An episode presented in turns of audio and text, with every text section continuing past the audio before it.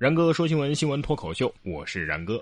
你说这又是偷看女人洗澡，又偷走了女人的衣服，再加上诱拐未成年少女，明知道对方父母不同意，还跟别人生米煮成熟饭，还私奔，长期分居，杀掉了媒人还扒皮。你说这么一个节日被你们当成情人节过，到底哪儿浪漫了啊？这织女的一生啊，简直是可以拍一部《嫁给牛郎的女人》了。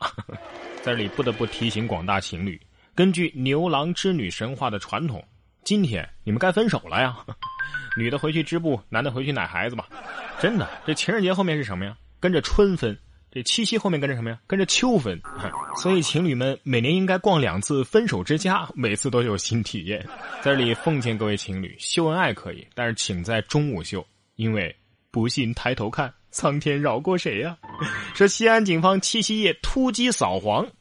八月二十号的晚上，西安市公安局高新分局出动了十九个行动小组，分别对前期暗访摸排的八个洗脚屋、两个大众舞厅等涉黄场所和站街女窝点进行了突击检查，抓获了可疑人员八人次，查处涉黄案件两起，行政拘留四人。牛郎快跑啊！王母娘娘来了。你说，一对男女在一个风花雪夜的晚上相识，一见钟情，彼此私定了终生。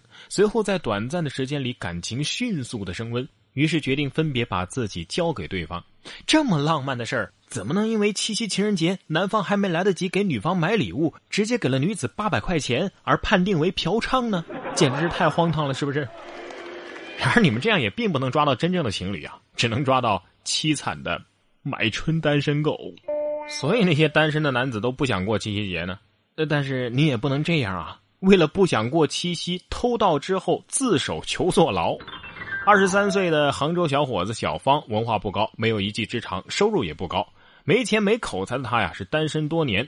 八月十四号，他跑到 KFC 偷了一个包。十七号呢，自己跑到凯旋派出所自首，说七夕连女朋友都没有，活得没意思。但是呢，这人胆子又小，不敢自杀，就想去坐牢啊，起码包吃包住啊。另外，他还偷了三辆电动车。我说小伙子，你才二十三呢！我相信正在听节目的朋友当中啊，一定有三十岁还是单身的。我觉得你们单身呐，可能是方向搞错了，换个性别说不定就好了呢。难道说他就没想过进牢里之后会有什么样的待遇吗？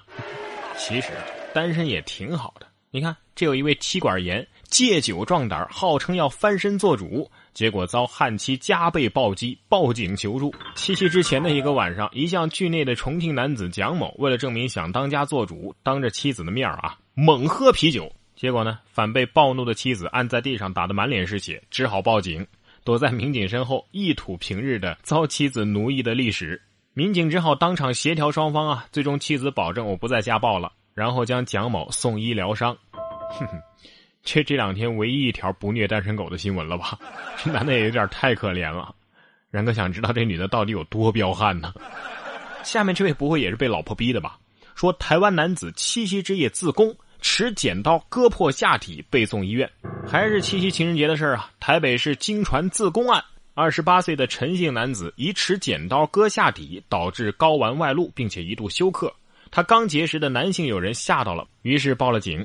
陈姓男子清醒之后供称：“啊，哎呀，我是因为心情不好，又喝了酒，又喝了点安眠药，才会自残的。”刚结识的男性友人，明明有男朋友了，还装什么被伤害的单身狗啊？自宫的陈姓男子，啊，我知道了，你的全名一定是陈乔恩，对吧？东方不败姐姐，你要是实在想不开啊，可以去英国嘛，英国有半数年轻人都有点 gay 呢。最新调查发现，半数英国的年轻人称自己不是百分之百的异性恋或者同性恋，也就是说，认同自己是双性恋。约有四分之一的十八岁到三十九岁的受访者称自己有过同性恋的经历。男性有过同性恋经历的比例啊，相对于女性来说要更高一些。真不愧是大腐国呀！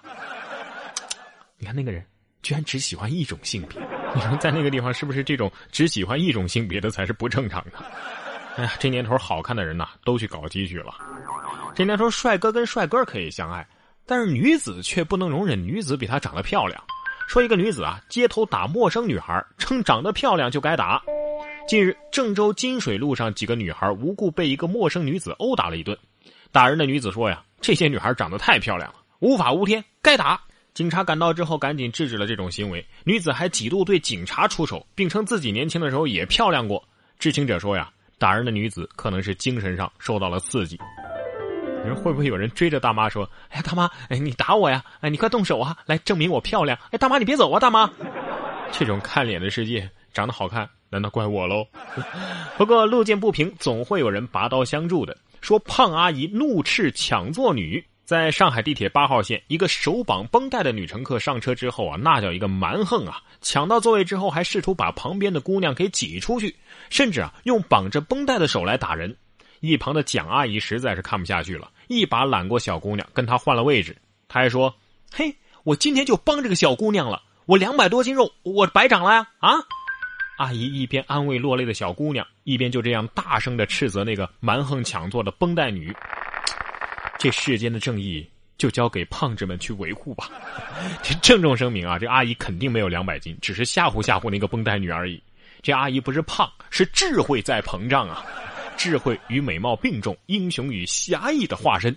这这绷带女，那只手大概是上次抢座的时候被打断的吧？每天为了抢个座位，还得早起，花半个小时绑绷带，也是很辛苦了，是吧？就是你绑在手上啊，太没有说服力了，应该绑在头上啊。毕竟大家都能看出你脑子有问题。还是那句话，人生如戏，全靠演技呀。说男子找活人装死骗保，尸体嘴角上扬露微笑。这警方发现保险公司递交的一份车祸报案材料当中啊，这尸检报告当中的照片的尸体是面带微笑的，而且这车祸的现场呢血迹也很少。调查发现，这遇难男子啊根本就不存在，车祸现场材料都是保险受益人伪造的。嫌疑人是想利用车祸大赚一笔，看到镜头就会微笑，这是本能反应，是不是？不要怪演尸体的演员哈，他光是克制自己不伸出剪刀手啊，就已经拼尽全力了吧？我说装不好你就别装嘛。俗话说得好，不要装，装会遭雷劈的，对不？谷歌数据中心就遭雷劈了，部分数据永久丢失。比利时布鲁塞尔南郊的一个小镇日前遭遇到了强雷雨天气，这一恶劣天气啊。让谷歌位于该地的数据中心不幸躺枪。这雷电总计有四次击中了当地的一处电力设施。谷歌的数据中心恰好就位于该电力设施的附近，大约有百分之零点零零零零一的数据遭到了永久删除。哎呦，吓死我了！还好啊，谷歌是吧？对咱们来说，这是一个不存在的网站啊，是不是？古道有人工智能终于修成正果，可惜。渡劫失败，哎，道友一路走好啊！然哥说新闻，我是然哥，想要跟我取得交流的朋友，可以关注我的新浪微博“然哥说新闻”或者微信公众平台“然哥脱口秀”都可以。